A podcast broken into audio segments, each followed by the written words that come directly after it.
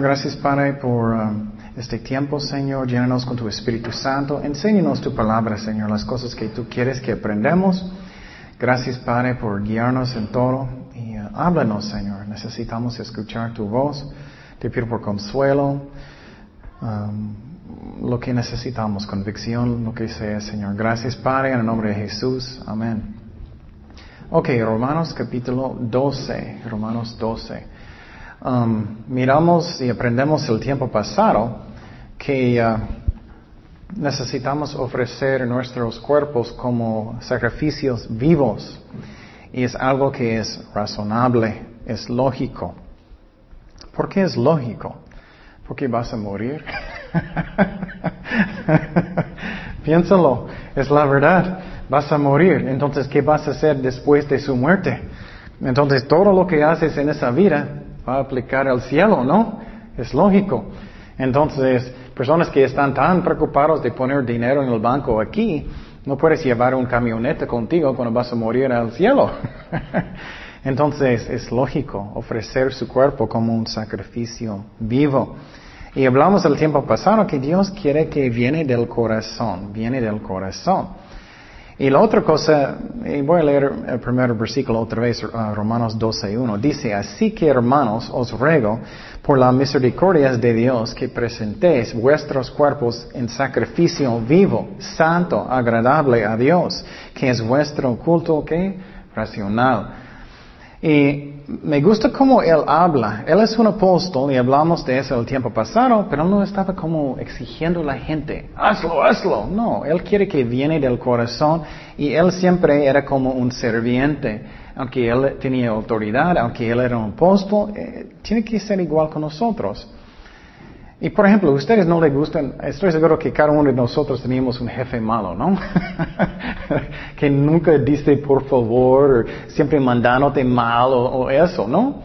Dios no quiere que somos así, Dios quiere que somos humildes, no como dictadores. Y Pablo no era así, aunque él era un apóstol. Y él dijo, por favor, hazlo, es razonable, vas a morir. Entonces, tenemos que servir a Cristo con todos nuestros corazones mientras. Um, y, siempre estoy pensando que esa vida es tan cortito, tan cortito, pero la eternidad es tan larga, ¿no? No quiero llegar al final de, mi vida y, y, pensar, ay, ¿qué hice con mi vida? Entonces eh, tenemos que servir a Dios con todo el corazón. Otra razón que quiero es porque tengo gratitud miramos uh, Viernes Santo, la pasión de Cristo, y miramos otra vez cuánto Él sufrió para nosotros, tengo que tener gratitud, ¿no? Por lo que Él hizo para mí y quiero servirlo con todo mi corazón. Um, y es algo que es hermoso si hacemos eso. También miramos que la Biblia dice no conforméis a este siglo, a este mundo. Dios no quiere que estamos como caminando en el mundo, que tenemos música del mundo en la casa, que somos como caminando con el mundo. Pero como tenemos que um, transformar nuestra mente como el cielo, como Dios. Y en esa manera es como podemos saber la voluntad de Dios mucho mejor.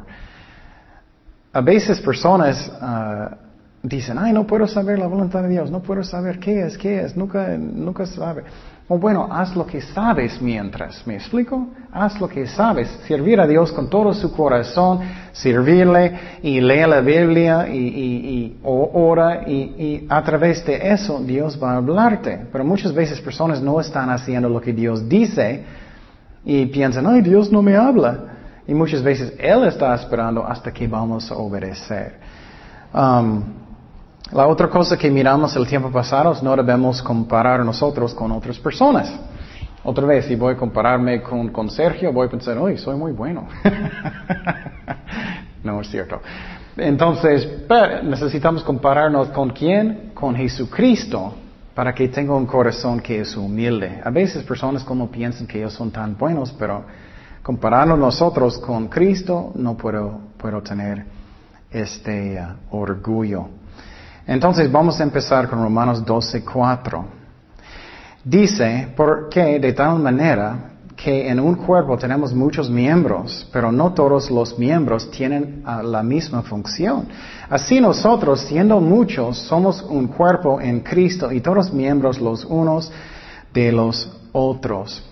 Entonces, hay muchos miembros en el cuerpo de Cristo y cada persona es importante. Cada persona. A veces personas sienten, no, no soy tan importante, no soy tan importante, pero cada persona es y, y posible no eres un pastor o no eres eh, un evangelista o algo, pero cada persona es importante y nadie es más importante que otro. Y, eh, y por ejemplo, es muy difícil caminar si no tienes un pie. Si eres un pie, oh, bueno, haz lo que Dios dice. No todos pueden ser una boca, no todos pueden ser un brazo, lo que sea. Haz lo que Dios dice con todo su corazón. Es que es un error muy grande. Algunas personas ellos esperan, esperan, esperan toda la vida para tener más y más ministerio. Dios dice, sea fiel en lo poco y Él va a darte qué? Más y más y más. Y algunas personas están sentados toda la vida, no, estoy esperando mi estadio de gente. Eso no pasa, tenemos que servirle fielmente con todo corazón y Dios va a darnos más y más y más. Pero tenemos, no podemos tener orgullo porque, cada persona es importante, cada persona. Y, uh, algo que me gusta decir, cualquier persona, ¿cuánto tiempo Dios necesita para cambiar una persona? Un segundo, ¿no? Un segundo. Bueno, ya no quiero que...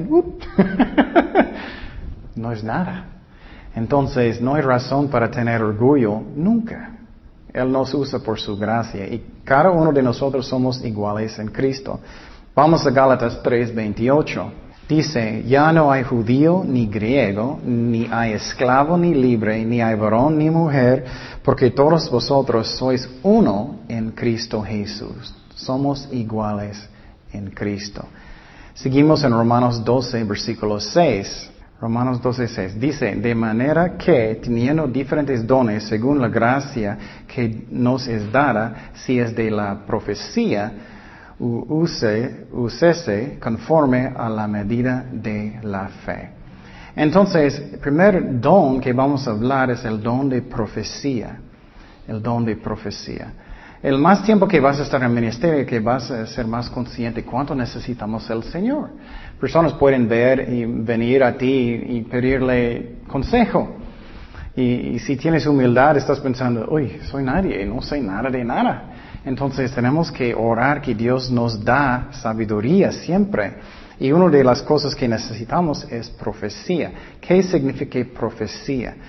Significa declarar lo que eh, otra persona que quiere que tú digas. Y por ejemplo, si tú vas a hablar por otra persona y vas a hablar por Dios, eso es lo que significa profecía. Y quiero decirte que no solamente significa el futuro, puede ser instrucción, puede ser consuelo, puede ser enseñanzas, diferentes cosas, no solamente el futuro, pero también habla del futuro a veces. Um, un ejemplo que miramos, uh, vamos a Éxodo 7.1. Este es el ejemplo de Moisés cuando Dios le llamó para, ser, uh, para rescatar a los judíos de Egipto. Y mira lo que pasó. Jehová dijo a Moisés, mira, yo, yo te he constituido Dios para Faraón, y tu hermano Aarón será tu profeta. Y mira, profeta de él, porque él está hablando por él.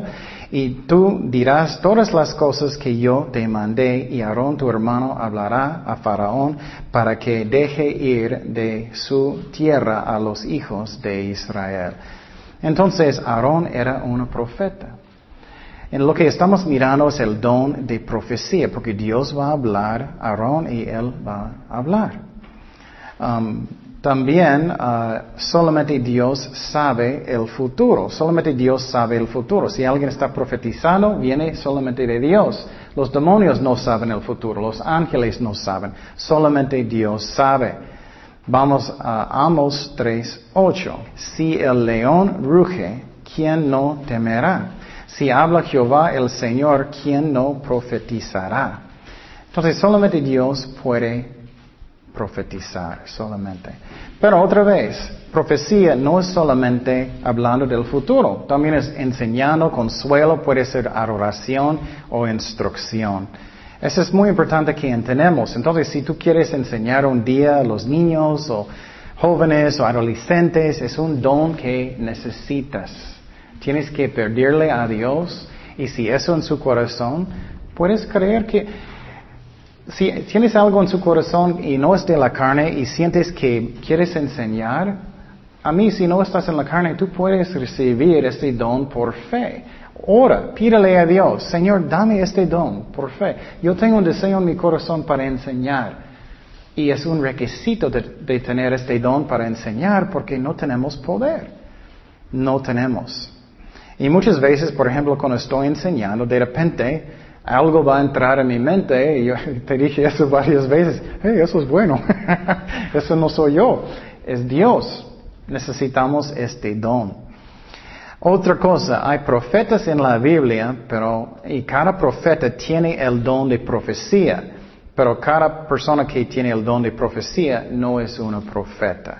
Eso es algo que necesitamos entender. Vamos a Efesios 4:11 para mirar la lista de uh, de oficinas, ministerios. Dice Efesios 4:11, y él mismo constituyó a unos apóstoles, a otros profetas, a otros evangelistas, a otros pastores y maestros. Mira, dice profetas, a fin de perfeccionar a los santos para la obra del ministerio, para la edificación del cuerpo de Cristo.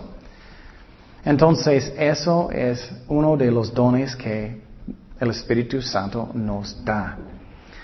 Um, vamos a 1 Corintios 12 días. Es otra lista de uh, los dones del Espíritu Santo. Y estamos estudiando esos dones mucho profundamente en la clase de teología. Primero de Corintios 12 días. Dice a otro el hacer milagros, a otro profecía, otra vez a otro discernimiento de espíritus, a otros diversos géneros de lenguas y a otra interpretación de lenguas. Entonces miramos otra vez profecía. Um, y profecía es para edificar el cuerpo de Cristo. Vamos a 1 de Corintios 14, 3. Dice, pero el que profetiza habla a los hombres para edificación, exhortación y consolación. Entonces, profecía es para edificar. ¿Qué significa edificar? Levantar, ¿no? Levantar, animar y dar fuerza. Eso es el uso de profecía. Y quiero decirte, busca los dones del Espíritu Santo. No podemos hacer nada sin Cristo. Búscalos. Y ya leí otros de los dones del Espíritu Santo, por, por ejemplo, una palabra de conocimiento. Muchas veces estoy dando consejo a alguien y estoy orando, Señor, ¿qué está pasando? No sé qué está pasando. Y muchas veces Él va a hablarme lo que está pasando. Y de repente, oh, entonces voy a aconsejar lo que Dios está dándome. Y eso necesitamos ser dependientes de Dios. Y es algo real. A veces Dios me habla cosas y ellos me dicen, no, no es cierto. Pero yo sé que Dios me habló. Y a veces después es, oh, sí es cierto, sí es cierto. ¿Y cómo este don sirve? ¿Cómo este don sirve de profecía? Um, no es como Dios está hablándome, no es así, no escucho un voz que es muy fuerte, nada. Usualmente es muy, un chiquito voz que parece mi propio en mi mente. Y viene en mi mente y a veces es difícil reconocer, pero es como Dios trabaja, usualmente es así. Y tenemos que buscar este don. La otra cosa que podemos mirar en profecía es que solamente la Biblia comparando con todos los otros libros en el mundo, solamente el libro de la Biblia está lleno de profecías específicas para que sabemos que la palabra de Dios viene de Dios. Eso es muy importante porque especialmente estamos en los últimos días, va a haber muchos falsos profetas, ¿no? Y personas pueden engañarte. A veces ellos vienen a la puerta muy amable, ¿no? Ellos están tocando la puerta. Oh, queremos hacer algo amable para ti. Y por ejemplo, los testigos de Jehová, ellos no te dicen todo en el principio, en, la puerta, ¿no? Ellos dicen, oh, yo creo en Jesucristo, yo creo que Él resucitó de los muertos, yo creo todo eso, pero ellos no te dicen que ellos creen que Jesús es Miguel el ángel, es lo que ellos creen. Ellos no te dicen que eh, ellos no creen en el infierno. Ellos no te dicen que solamente 144 mil personas pueden ir al cielo, su enseñanza. Entonces, solamente podemos confiar en la Biblia y ellos cambiaron la Biblia mucho. Puedes compararlos. Pero solamente la Biblia está lleno de profecías. Y por ejemplo, en la vida de Jesucristo hay muchas profecías que fueron escritas siglos y siglos antes de su nacimiento. Por ejemplo, ¿de qué familia viene Jesucristo? De Abraham, de Isaac, de Jacob y de quién? De David. También donde él iba a nacer, en Belén, ¿no? Y por ejemplo, yo no tengo un libro personalmente que es un libro de Ken, que dice, oh, Ken iba a nacer en, en, California y él va a tener esa familia, nada. Solamente Jesucristo tiene eso en todo el mundo. Es la razón podemos tener confianza en la Biblia, está lleno de profecías específicas que puedes confiar. Y profecía es algo que solamente Dios hace cuando es verdadero. Salmo 22, versículo 14. Dice, he sido derramado como aguas y todos mis huesos son descoyuntaron. Mi corazón fue como cera, derretiéndose en medio de mis entrañas. Como un tiesto se secó mi vigor y mi lengua se pegó a, a mi paladar. Y me has puesto en el polvo de la muerte eso todo es increíble. Eso es como Cristo en la cruz. ¿Qué pasó cuando estás en la cruz, en, el sol que es tan fuerte en esta parte del mundo de Israel? Vas a secar su lengua, ¿no? ¿Y qué pasa cuando estás en la cruz mucho, mucho tiempo? ¿Qué va a pasar con... Tienes que levantar su, su cuerpo para respirar.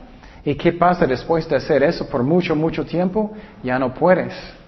Y lo que pasa es horrible, sus huesos van a qué? Salir sus huesos van a salir de la articulación y uh, porque no, ya no puedes sostenerte. Y qué increíble. Seguimos. ¿Qué dice? Porque perros me han rodeado, me han cercado cuadrilla de malignos.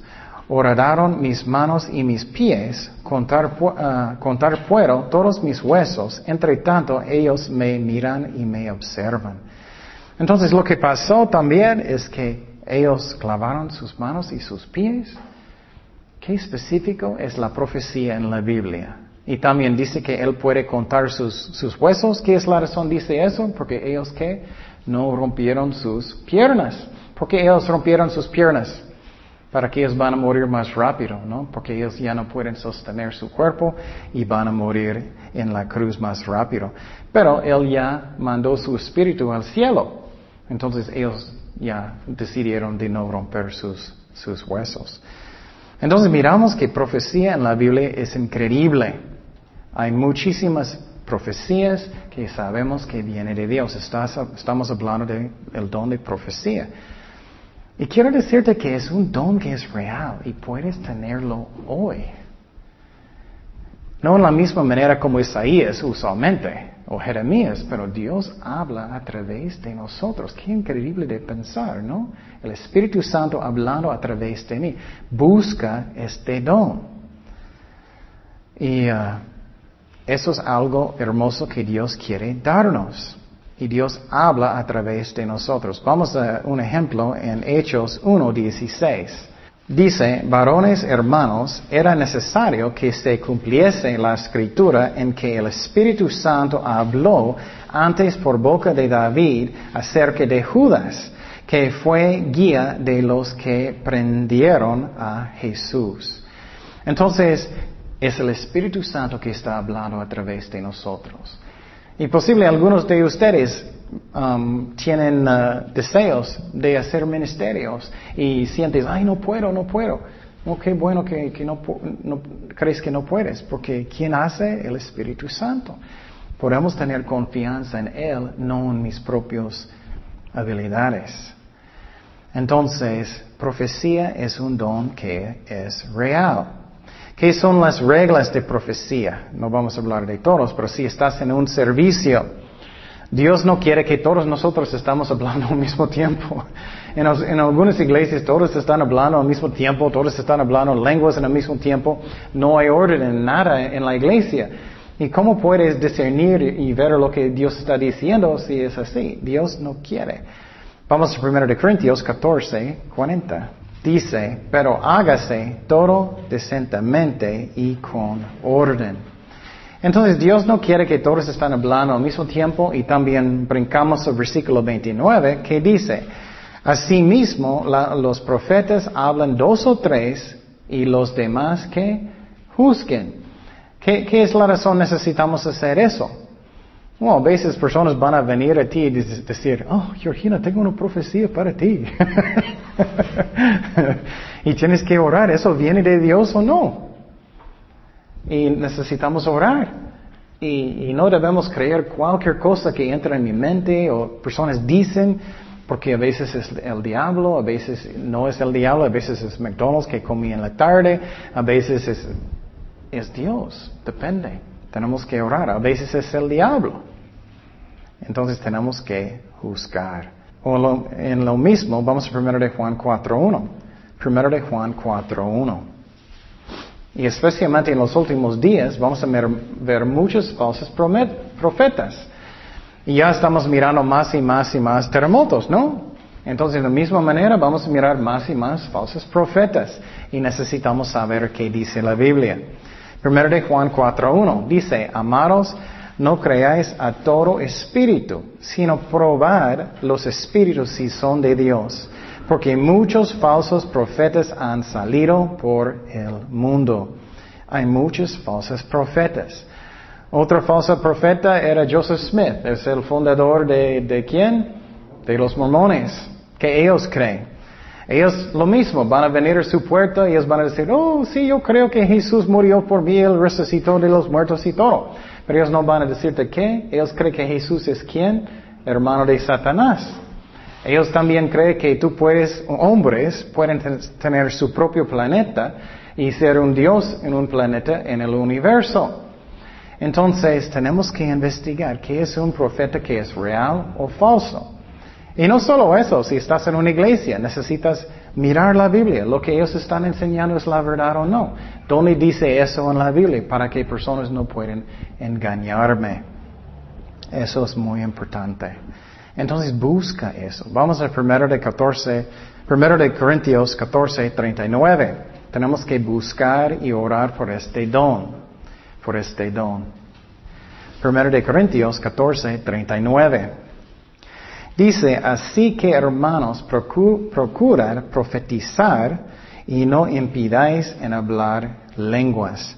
Entonces está diciendo, tienes que buscar los dones. Yo recuerdo cuando acepté a Jesucristo, yo era tan animado y todavía soy igual, tan animado para el Señor. Yo era, Señor, dame todos. quiero todos los dones, dame todos, quiero todo lo que tienes. Y pedí orando y todavía estoy orando. Y por ejemplo, yo no hablé en lenguas hasta cinco años después de mi salvación. Entonces nunca para, busca lo que Dios tiene para ti. Siempre podemos hacer más y más y más.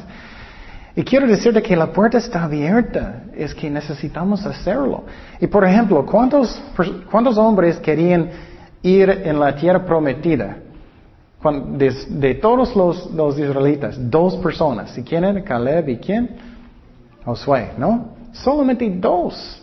Entonces la puerta está abierta. Busca a Dios con todo su corazón. Señor, quiero, quiero este don, quiero eso, quiero servirte, quiero todo lo que tienes. Tenemos que buscar. Ok, seguimos. Otro don, otro don. Seguimos para mirar otro don. El don de ayuda. El don de ayuda o el don de un serviente. Vamos a Romanos 12, 7. Romanos 12, 7. ¿Qué dice?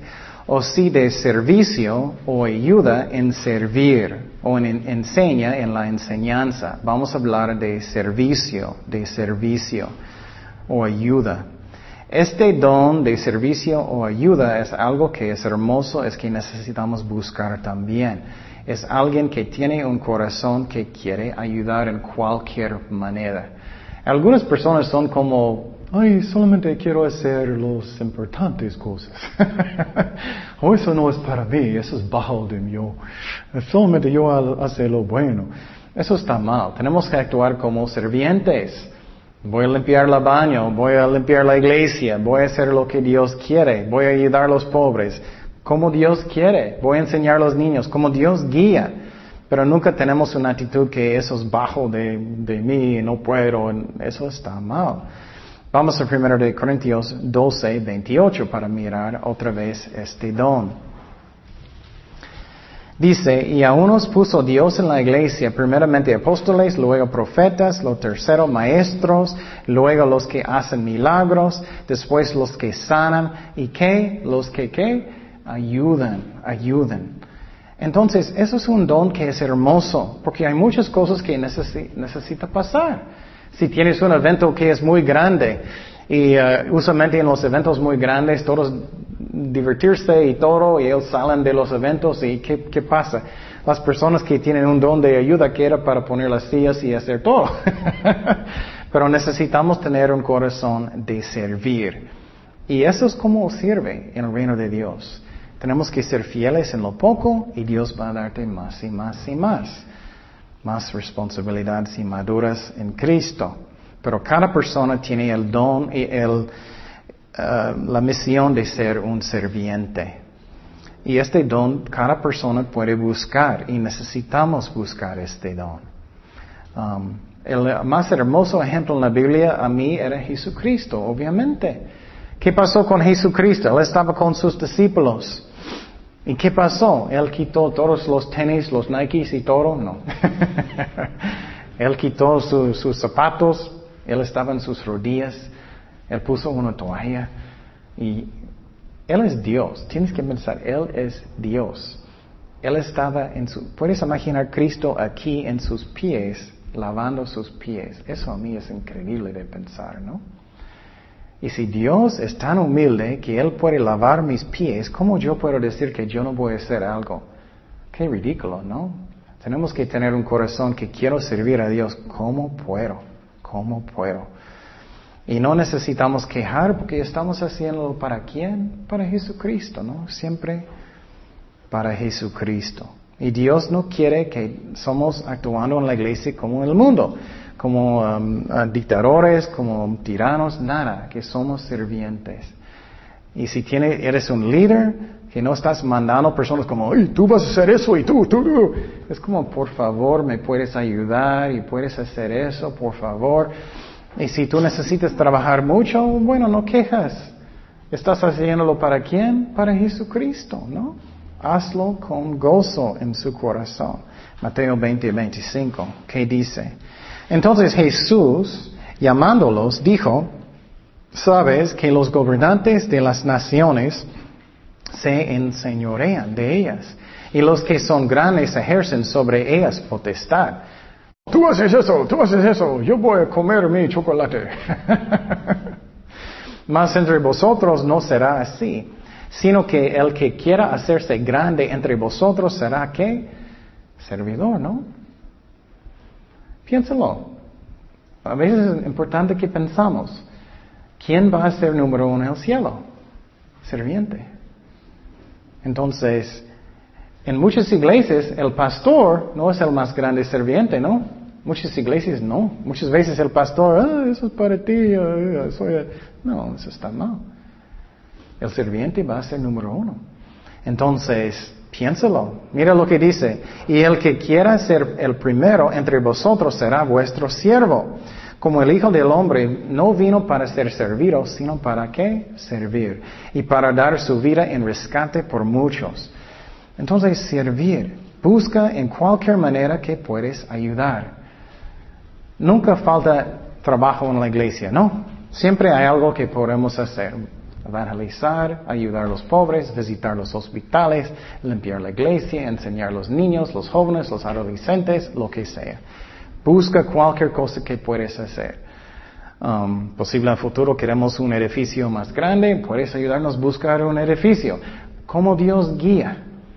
Y entonces es un don de servir y es humildad Y otra vez, muchas veces personas dicen, oh, ¿dónde está mi iglesia grande? Nada. Tenemos que servir primeramente en las cosas chiquitas y Dios va a darnos más y más responsabilidad en su tiempo.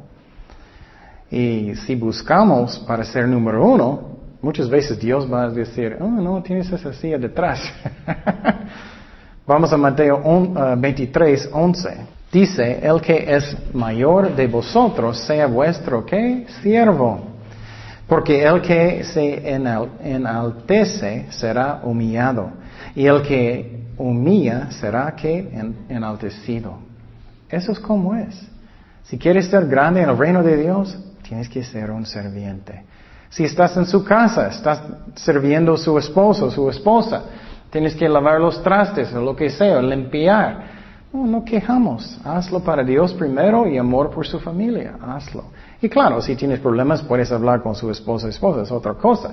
Pero que tenemos un corazón de un serviente. Y otra cosa que es muy importante es que no, no tenemos una actitud que merecemos algo. Algunas personas, ellos trabajan mucho tiempo en la iglesia y ellos piensan, ah, yo trabajé tanto, yo merezco eso. no, siempre estoy diciendo, ¿qué merecemos? El infierno. Nada. Haz nuestro mejor como un serviente y nunca pensamos, yo merezco ser número uno cantante, número lo que sea. Eso no debemos tener.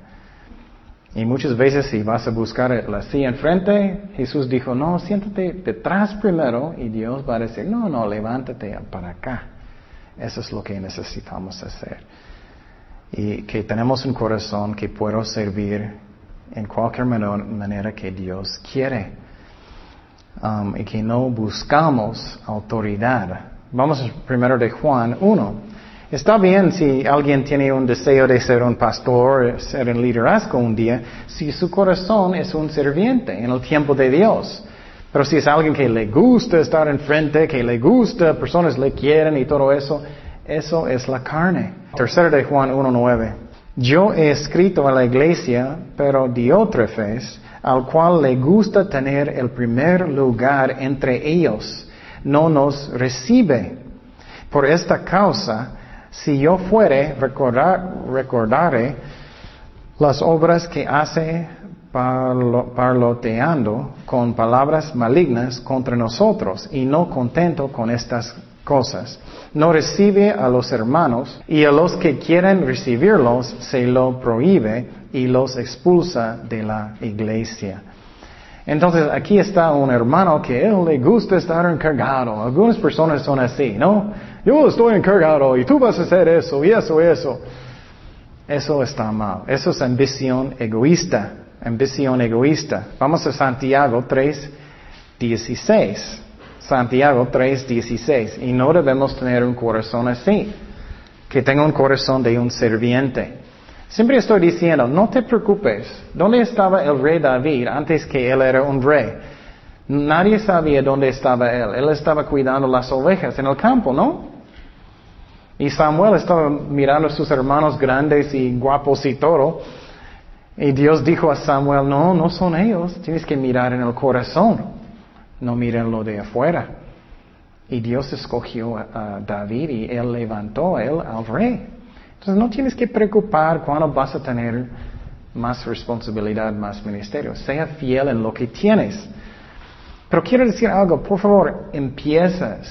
Tienes que servir al Señor en cualquier manera. Si es oración, si es sirviendo en la iglesia, en cualquier ministerio, con los niños, lo que sea, limpiando, evangelizando, lo que sea. Tienes que servir en cualquier manera que Dios pone en su corazón.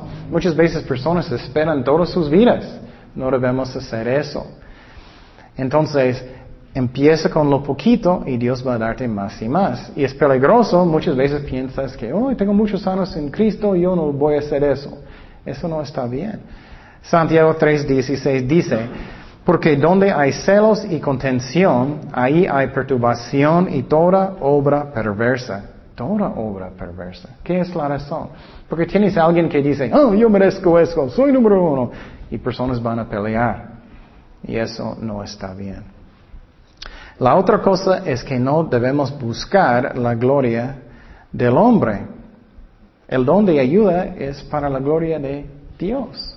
que tú haces sus cosas en secreto si puedes. Que tú haces sus cosas en secreto si puedes. Que no estás buscando la gloria de personas.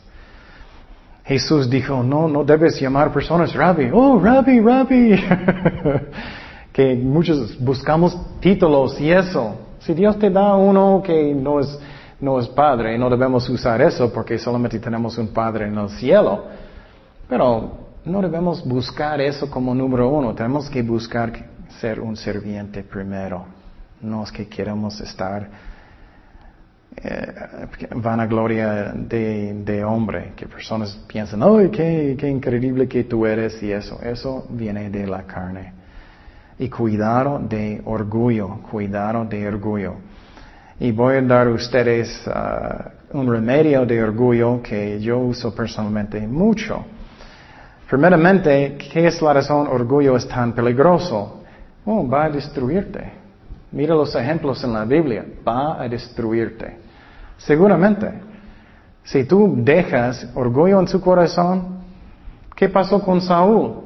Él tenía mucho orgullo, ¿no? Él perdió su, rey, él ya no es rey de Israel, él perdió todo.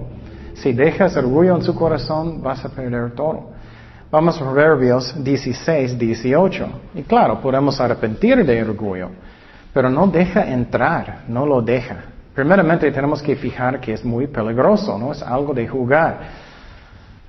Y ustedes saben cuando empieza en su corazón, es como, oh, sí, estoy tan bueno. Empieza con una tentación. Dice, antes que quebrantamiento es la soberbia. Antes de la caída, la ativez de espíritu. Entonces, primeramente, tenemos que evitarlo porque va a destruirte. Su ministerio va a destruirte. Porque Sansón cayó en pecado. Era orgullo, ¿no? Ah, yo puedo jugar con pecado. Yo puedo jugar con mujeres. Él perdió todo. Ok, número uno, remedio. Número uno, remedio. Nada bueno, no hay nada bueno en mí. No hay nada bueno en mí. Número uno. Vamos a Romanos 7, 18. No hay nada bueno en mí aparte de Jesucristo. Aparte de Jesucristo. Romanos 7, 18. Dice, y yo sé que en mí, esto es, en mi carne, no mora el bien. Porque el querer el bien está en mí, pero no el hacerlo. Entonces, cuando yo tengo una tentación de tener orgullo, yo pienso, no hay nada bueno en mí aparte de Jesucristo. Número dos, que uso yo personalmente mucho, es que no puedo hacer nada de nada aparte de Cristo. Vamos a Juan 15, 5. Y escúchame muy bien, no deja orgullo entrar. Ustedes saben cuando sientes eso, es como un sentimiento feo, es como, uh, soy bueno o algo. Tú sabes cuando entra, ¿no? Posible Dios te usó en algo y llega.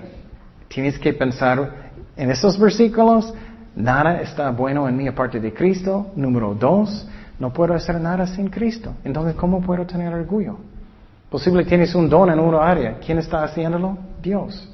Juan 15, dice, yo soy la vid, vosotros los pámpanos. El que permanece en mí y yo en él, éste lleva mucho fruto porque separados de mí nada podáis, podéis hacer. ¿Cuántas cosas puedes hacer? Nada. Y quiero decir eso otra vez. Eso nos, tenemos que cuidarnos de orgullo y que tenemos un corazón de un serviente. Que yo voy a hacer cualquier cosa que, cosa que Dios dice y no soy mejor que nadie. Nada bueno está en mí aparte de Cristo y no puedo hacer nada aparte de Cristo. Y eso es el don de ayuda. Pero escúchame muy bien, hay tantas personas que ellos empezaron en el ministerio bien. Ellos estaban bien, Saúl empezó bien en el ministerio, ¿no? ¿Y qué pasó? Llegó el orgullo y él perdió todo. Ok, algunos ejemplos de este don de, de ministerio de ayuda. Un ejemplo era serviente de Abraham, serviente de Abraham. Um, solamente voy a decir que Dios usó este sirviente para buscar ¿qué? una esposa. ¿Para quién? Para Isaac. Y no sabemos su nombre, él no tenía su nombre muy grande, él no tenía su foto en cada cosa. Él, él qué? Él buscó la voluntad de Dios y su gloria. Otro ejemplo de un serviente era uh, serviente de Moisés. ¿Quién era? Josué, era Josué. ¿Y qué pasó con Josué? Él era fiel y Dios le levantó a su puesto después, su, su ministerio. Eso no siempre pasa, pero muchas veces sí. Vamos a Éxodo 24, 13. Dice, y se levantó Moisés con Josué, su qué? Servidor. Y Moisés subió al monte de Dios. ¿Ok? ¿Y quién era el sirviente de Eliseo? Elías, Elías. Entonces estamos mirando que eso es como Dios trabaja. Tenemos que ser fieles en lo poco como serviente y Dios nos da más responsabilidad. Ok, y tenemos que tener un corazón de ministrar.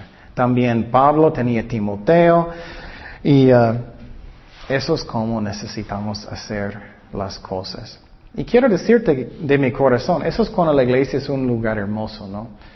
Cuando todos tienen un corazón de un serviente.